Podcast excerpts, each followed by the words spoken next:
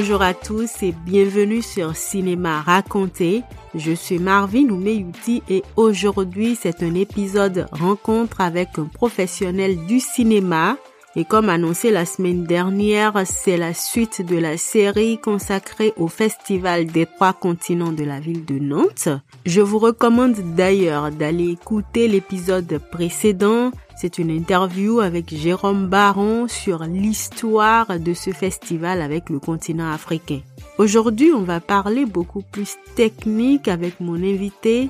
Guillaume Mengue est le responsable des ateliers Produire au Sud, qui est en quelque sorte une structure d'accompagnement à maturité des projets cinématographiques et aussi de mise en relation de producteurs issus des trois continents d'Amérique latine, d'Asie et d'Afrique avec des structures internationales de coproduction. Produire au Sud fête son 20e anniversaire cette année, 20 ans donc qu'ils accompagnent les professionnels issus des pays du Sud, dont les pays d'Afrique. Ce numéro des rencontres de cinéma est donc un bilan de cette longue coopération avec les cinémas d'Afrique. Bonjour Guillaume Mengue, merci d'avoir accepté notre invitation sur le podcast Cinéma Raconté. Moi, je vous rencontre aujourd'hui dans le cadre du festival des trois continents et vous, vous êtes responsable des ateliers Produire au Sud. Produire au Sud, c'est quoi?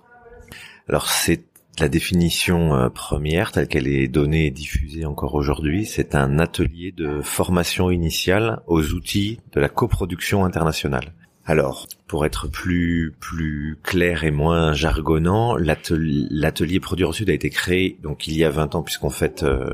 cette année dans le cadre du Festival des Trois Continents le 20e anniversaire en 2000 dans un contexte où euh, le Festival des Trois Continents euh, venait lui de fêter à peu près ses 20 ans et était dans une recherche de on va dire de redynamisation de son de ses de ses contenus et peut-être tenter d'être aussi attractif auprès d'autres professionnels que des réalisateurs qui pouvaient euh, depuis 20 ans venir présenter leurs leur films. Au sein de, de l'équipe de Festival des Trois Continents à cette époque-là, travaillait régulièrement une productrice française qui s'appelle Élise Jalado, enfin qui était productrice euh, à l'époque, qui ne l'est plus aujourd'hui, et qui a eu cette idée en tant que productrice française parce qu'elle souhaitait elle personnellement développer euh, et coproduire davantage avec des pays du monde entier. Elle a souhaité lancer un, ce, un programme au départ qui a donc été baptisé immédiatement Produire au Sud pour créer un langage commun autour de la production internationale, c'est-à-dire réduire au maximum les différences qui pouvaient exister, les connaissances entre des producteurs du monde entier, en Europe plus particulièrement et en France encore plus particulièrement, et les producteurs des trois continents que le festival était habitué de, solliciter, de rencontrer autour des films sélectionnés. Et donc elle a monté euh, en 2000 un premier espace de rencontre professionnelle en sélectionnant des projets de films qui sont encore à l'état de scénario, qui sont portés par des jeunes professionnels qui sont eux-mêmes dans cette attente ou recherche lancer leur carrière sur les marchés internationaux, des carrières qui jusqu'à présent euh, ont été, euh, on va dire, ou locales ou régionales, pour essayer bah, d'acquérir euh, des outils, des connaissances, des contacts avec des institutions et des personnes influentes de l'industrie internationale, des vendeurs, des coproducteurs potentiels euh, à travers le monde, des festivals de cinéma, pour essayer de voilà bah, de comprendre comment est-ce que toutes ces toutes ces strates, euh, toutes ces étapes de la construction de films dans le champ de la coproduction internationale fonctionnent et ainsi à essayer de d'initier des projets euh, de films coproduits qui ne pourraient pas exister euh, sans euh, l'intervention de, de produire ensuite. Qui dit projet à l'état de scénario dit forcément réalisateur. Donc c'est pour ça que progressivement le, la proposition de l'atelier a un peu évolué euh, et qu'il a acquis cette, ce format qui existe encore toujours aujourd'hui, c'est-à-dire que des projets de scénario sont toujours sélectionnés, mais représentés et portés par un binôme producteur-réalisateur, qui, euh, dans, le, dans le cadre de ces ateliers, apprennent à travailler ensemble, se découvrent un peu mieux, vérifient qu'ils parlent bien du même projet et échangent des euh, informations ensemble sur euh, bah, la responsabilité que l'un et l'autre euh, peuvent avoir ou partage parfois autour du, du projet en question. La version nantaise, on va dire, des ateliers jusqu'à environ 2004-2005 a eu un vif succès et Produire au Sud a été assez vite repéré comme un des, des, des, des, plateformes de formation à l'échelle européenne, puis internationale, puisqu'il y a eu, il y avait de plus en plus de, de candidatures qui étaient envoyées chaque année pour participer à l'atelier nantais. Et à partir de là, on commençait euh, l'organisation d'ateliers parallèles à l'atelier nantais à l'étranger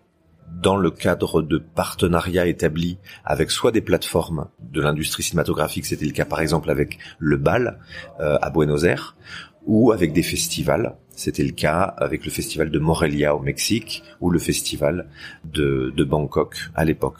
Donc Produire au Sud a commencé à, à, à, développer un peu, on va dire, sa, sa, son label, son expertise dans cette idée de euh, répondre déjà à davantage de candidatures, puisque du coup avec euh, la multiplication des ateliers, ça permettait de répondre positivement à davantage de, de candidatures posées, et puis à affiner aussi une expertise qui n'était plus uniquement euh, j'allais dire à Nantes euh, généraliste, puisque à Nantes il y avait et toujours d'ailleurs une sélection de projets des trois continents. Donc bah, il faut imaginer évidemment qu'entre un projet philippin, kényan et bolivien, difficile de trouver le, le point commun. donc à Nantes se passe beaucoup ce, ce travail de euh, de pas de généralisation, mais de, de tronc, de tronc, de, de tronc commun, on va dire un peu dans au sein de la formation pour essayer de d'interpeller tous les producteurs et favoriser la rencontre et l'échange entre tous ces producteurs. Tous les ateliers plus régionaux, dans le cadre de ces de, de, ces partenariats plus euh, locaux, euh, du coup prenaient la teinte un peu plus et se permettaient de s'intéresser beaucoup plus à la à la dynamique et à la à la réalité beaucoup plus précise euh, de l'industrie euh, locale. Euh, s'il y a des fonds, s'il y a d'autres plateformes, ce qui se passe dans les pays voisins, s'il y a des festivals d'influence qui permettent de, de faire circuler les, les, films en question, c'était autant de choses qui permettaient de répondre encore plus précisément aux producteurs et aux réalisateurs sélectionnés. À partir de 2010, donc c'est là que moi j'interviens, j'ai mis en place des partenariats qui eux étaient pérennes. Jusqu'à présent, c'était des partenariats qui étaient, euh, on va dire, des one shot, des, des, tentatives, sans trop savoir ce qui pouvait arriver l'année suivante. Et euh, moi, dans l'idée de d'asseoir davantage l'expertise de produire au sud dans des dans des lieux, dans des dans des régions, euh, et ainsi créer autour de ces ateliers des véritables réseaux de, de jeunes euh, producteurs et réalisateurs qui répondaient d'une même expérience euh, commune. J'ai pérennisé, fait en sorte que les partenariats choisis avec des partenaires qui pour le coup ont été un peu différents de ceux de la première décennie, eh bien pouvaient se répéter dans le temps, revenir chaque année et créer de véritables habitudes et de repérages euh, en matière de formation dans ces régions. Quoi. Donc aujourd'hui, en 2021, à l'occasion des 20 ans, on célèbre sept ateliers euh, internationaux. Donc celui de Nantes, un atelier à Taïwan, un atelier à, en Thaïlande, un atelier en Inde, un atelier en Afrique du Sud, un atelier au Maroc, un atelier en Israël et on a annoncé euh, pendant ce festival l'ouverture d'un nouvel atelier, d'un huitième atelier international au Brésil. Par intérêt culturel, je dirais, je suis plus intéressée par les films d'origine africaine. Quels sont les projets, par exemple, du continent euh, africain dont, dont, vous pouvez nous parler, les projets les plus marquants? Les projets les plus marquants euh, viennent, euh, j'allais dire, plutôt de la partie africaine anglophone. Il y a quelques années, un film euh, sud-africain qui est sorti en France sous le titre des Initiés a fait sa première à Sundance, puis a été sélectionné à Berlin, lançant John Trengove comme réalisateur international immédiatement et Elias Ribeiro comme un producteur brésilien et, et sud-africain, mais qui aujourd'hui s'occupe d'une partie de la la structure de la filière euh, euh, du cinéma en Afrique euh, australe. D'autres films sont passés, évidemment celui qu'on a célébré cette année, qui n'est pas des moindres puisque celui-ci est, issu de l'Afrique plus francophone, le documentaire de Aisha Maki, Zinder, qu'on a montré ici en, en film d'ouverture qui était à Nantes à l'atelier en 2018. Et derrière, euh, c'est, je, je, il y a que ces, enfin voilà, deux titres qui me viennent immédiatement, mais derrière ces deux titres, il y a, aussi beaucoup d'autres films qui, qui qui circulent et qui sont envoyés. Dans l'atelier de 2021 de, de, cette année, il y a un projet kényan sud-africain, un projet zimbabwéen, et chaque année, sous l'effet aussi du partenariat avec le FIDADOC d'Agadir, l'atelier marocain, et le partenariat avec le DFM euh, de, Durban euh, en Afrique du Sud, eh bien moi je me permets d'avoir une, une veille euh, très régulière sur la circulation de certains projets et d'inciter au gré de l'année d'interpeller quelques producteurs et réalisateurs pour qu'ils envoient leur leur candidature. Donc en termes de en termes de diversité, euh, enfin de répartition en tout cas géographique, je dirais qu'il y a pour des raisons que je m'explique pas toujours, il y a un grand, j'allais dire déséquilibre entre euh, les projets que je reçois de l'Afrique anglophone, euh, avec euh, les pays dominants que sont donc je disais l'Afrique du Sud, le Kenya, euh, l'Ouganda et avec les, projets de l'Afrique euh, francophone qui existent, j'en reçois, mais de manière beaucoup plus euh,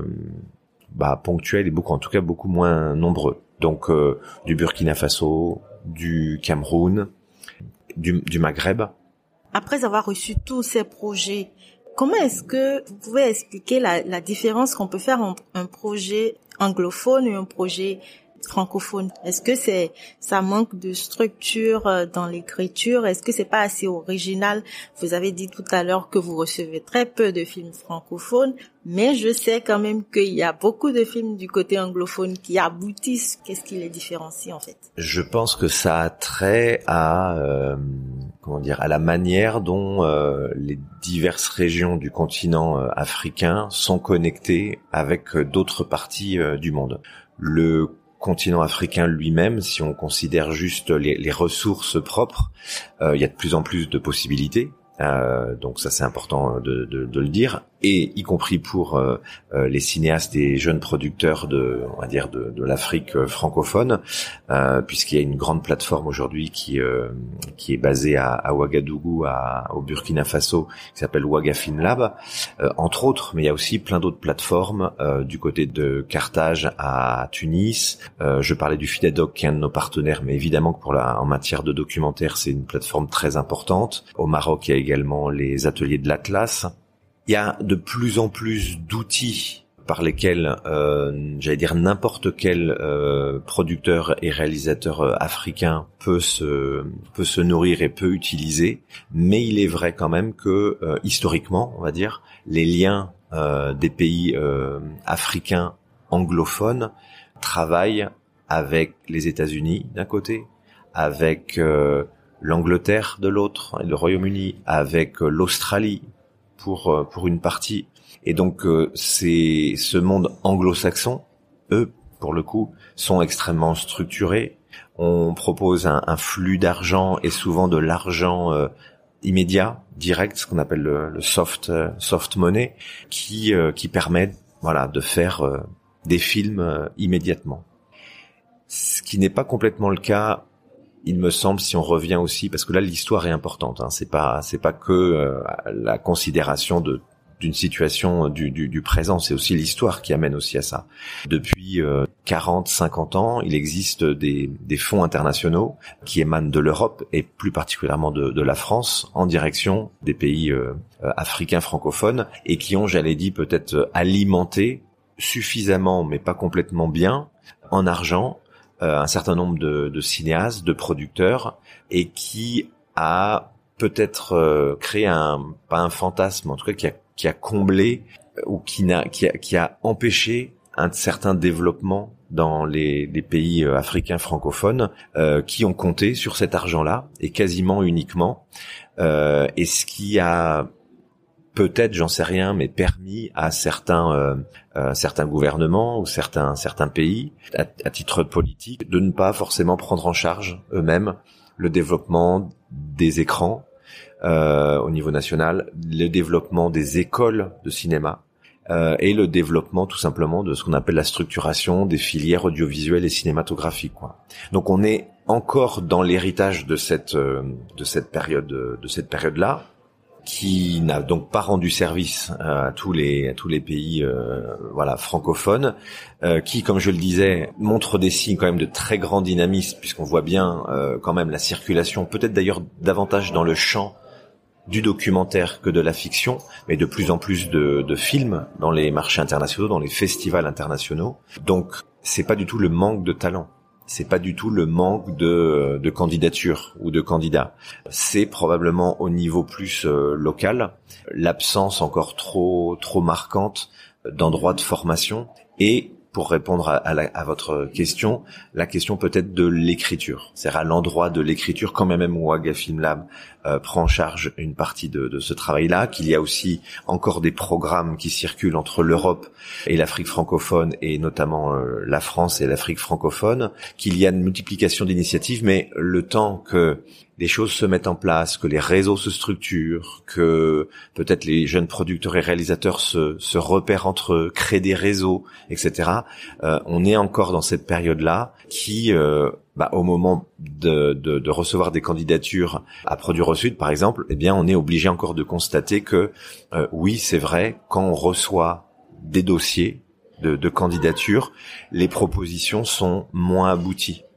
parce qu'on voit bien qu'ailleurs, ce qui fait la différence, c'est une intervention plus grande de soutien, euh, de formation, qui permettent de, de formaliser ou de rendre un peu plus solide euh, des, des candidatures. Donc, et c'est un effet d'entraînement, puisqu'il y a moins de sélection, de, projets d'Afrique francophone, il n'y a pas forcément un encouragement à, ce que bah, y ait davantage de candidatures. Le, le bouche à oreille fonctionne extrêmement bien par rapport à un programme comme celui de Produire au Sud. Dès lors que on, un, un, projet, euh, on va dire d'un pays où l'industrie est relativement peu développée et sélectionnée, je suis quasiment assuré que l'année suivante, euh, il y a trois, quatre projets de ce même pays qui vont qui vont arriver. Donc il y a encore pas complètement cet effet euh, d'entraînement comme si, je sais pas, comme si peut-être euh, un certain nombre de, de, jeunes réalisateurs ou producteurs euh, d'Afrique francophone ne trouvaient pas sa place ou pensaient qu'ils n'ont pas de place ici. Je, je, reviens sur cette euh, sur cette nuance entre la fiction et le documentaire parce qu'il me semble que là il y a quelque chose qui qui bouge beaucoup plus vite que sur la fiction. Plusieurs années que vous êtes là, vous avez reçu une tonne de projets. Quels sont les projets aujourd'hui qui marchent Avant, qu'est-ce que vous recevez comme histoire, comme récit? Et aujourd'hui, est-ce qu'il y a une nouvelle tendance? Personnellement, j'ai l'impression qu'il y a une nouvelle tendance d'écriture, d'histoire, une nouvelle forme de d'histoire qui se raconte. Alors, pour revenir à cette euh, dichotomie un peu documentaire-fiction, à Produire au Sud, depuis depuis 2000, euh, le champ étant déjà tellement vaste, on, on, ne sélectionne que des projets de fiction. Je parle de documentaire parce qu'une exception a été faite dans le cadre du partenariat avec le FIDADOC, qui était une manière aussi pour moi de d'être en contact avec beaucoup plus de jeunes producteurs et réalisateurs d'Afrique francophone, sachant justement que le champ du documentaire était un terrain d'investigation beaucoup plus grand. Les Kébé au, au Sénégal, un certain nombre d'autres aussi qui, qui sont qui, qui marquent véritablement là une dynamique indéniable, réelle, et qui fait que dans les marchés internationaux plutôt spécialisés pour le documentaire, il y a, je dirais, de manière quasi systématique maintenant, et depuis depuis quelques années, et de plus en plus euh, avec plus en plus de d'énergie et de nombre de projets, euh, des projets d'Afrique euh, francophone. Alors après sur la diversité des projets que je reçois, c'est toujours un petit peu difficile de, de généraliser euh, pour le dire comme ça, mais encore une fois, je veux pas du tout enfermer. Euh, je dirais qu'il y a de plus en plus de, de, projets forts qui arrivent à porter une voix, des, des projets qui donnent à voir euh, les enjeux sociaux, politiques, dans la manière dont les sociétés africaines francophones sont constituées. Les rapports intrafamiliaux, les rapports dans les quartiers, je pense notamment à, euh, au, dernier projet de fiction qu'on a reçu il y a en 2018 ou 19, un projet du Sénégal euh, de Iman Gion. Euh, là est un projet euh, bon là je veux dire euh, éminemment qui peut qui peut se, se voir s'entendre s'écouter. J'espère d'ailleurs que le film va se va se faire. Et je crois qu'il est bien parti partout dans le monde. Il est l'évocation de de deux sœurs dans une société euh, euh, qui présente des carcans justement dans, dans la manière dont, dont, deux jeunes filles peuvent évoluer dans le, le Dakar, euh, les Dakar contemporains. Mais moi, je, je veille, je travaille avec par exemple les, les réseaux diplomatiques français pour essayer de diffuser l'information. Je vais moi-même sur des plateformes, j'essaie de d'entrer en contact avec des jeunes producteurs et réalisateurs pour s'ils ont eu l'information mais qu'ils n'ont pas décidé d'envoyer leur candidature, essayez de dire mais si si, saisissez votre chance, allez-y, vous avez une place euh, dans les ateliers Produire au Sud. Et du coup, il, peut y avoir de jeunes réalisateurs qui ont envie de participer à ce projet. C'est quoi les conditions? Alors, pour le dossier de candidature qui est à envoyer, euh, du côté artistique, on demande aux réalisateurs d'envoyer simplement le traitement, c'est-à-dire qu'on n'a pas besoin de la première version du scénario, une note d'intention euh, la plus précise possible, euh, toutes les coordonnées, le profil du réalisateur et du côté du, du, producteur, on attend que le producteur qui veut, donc comme je disais, se lancer sur les marchés internationaux, donne euh, le change un peu, donne les preuves qu'il sait de quoi il parle, qu'il a déjà eu des expériences en production. Et du coup là, on attend des documents un peu plus structurants du projet, comme euh, un plan de financement, euh, un budget prévisionnel, des, des, des, documents qui sont un peu, on va dire, basiques, parce que c'est à peu près les documents qui sont demandés par tous les types de plateformes, mais juste pour que nous on sente qu'ils savent de quoi ils parlent, ces jeunes producteurs, et qu'ils ont déjà eu l'occasion de traiter soit ce type de documents, soit ce type de budget, soit ce type d'organisation sur des plateaux, etc. Donc c'est assez assez simple. Et puis évidemment après ce qui fait la différence entre les projets, c'est la proposition artistique. Donc moi je travaille avec des comités de sélection qui regardent assez précisément, on va dire cette dimension artistique qui est très importante parce que l'idée c'est quand même de offrir la possibilité à des jeunes réalisateurs et producteurs de trouver leur place sur les marchés internationaux, comme je disais, mais aussi de lire à travers les lignes du projet tel qu'il est présenté son potentiel en matière de coproduction. Il faut qu'on sente qu'il y ait de la place pour un partenaire euh, quel qu'il soit, un, autre partenaire africain, pour parler d'une coproduction euh, intra-régionale, d'un partenaire euh, européen, français éventuellement. Mais il faut qu'il qu'on sente qu'il y ait cette place pour lui et qu'il y ait cette intention aussi première chez le chez le producteur quoi. Merci beaucoup Guillaume Mengue, merci d'avoir accepté notre invitation sur le podcast Cinéma raconté. Merci beaucoup de votre invitation. Voilà, merci d'être resté avec nous jusqu'ici. Vous l'avez compris, c'est un entretien utile pour comprendre le fonctionnement et les subtilités d'un dossier de film, mais aussi et surtout, j'espère qu'il sera utile pour les jeunes cinéastes porteurs de projets de réalisation de films. J'en profite pour annoncer que le prochain appel à candidature pour participer aux ateliers est prévu pour mi-février. Je partagerai bien entendu les dates sur les différents réseaux sociaux du podcast. Je mettrai aussi des liens du contact de l'atelier dans la barre d'information du podcast. Et si vous connaissez autour de vous de jeunes cinéastes qui pourraient être intéressés par cet atelier, n'hésitez surtout pas à leur partager ce podcast. Vous l'avez entendu, il faudrait beaucoup plus de projets issus de la partie francophone de l'Afrique dans ces ateliers d'envergure. Je vous remercie d'avance pour le partage, le soutien et la note du podcast, quelle que soit la plateforme sur laquelle vous nous écoutez. La semaine prochaine, je vous ferai découvrir le bouleversant documentaire Zinder de la réalisatrice nigérienne Aisha Maki, qui a bénéficié aussi de l'accompagnement des ateliers Produire au Sud. Portez-vous bien et à bientôt.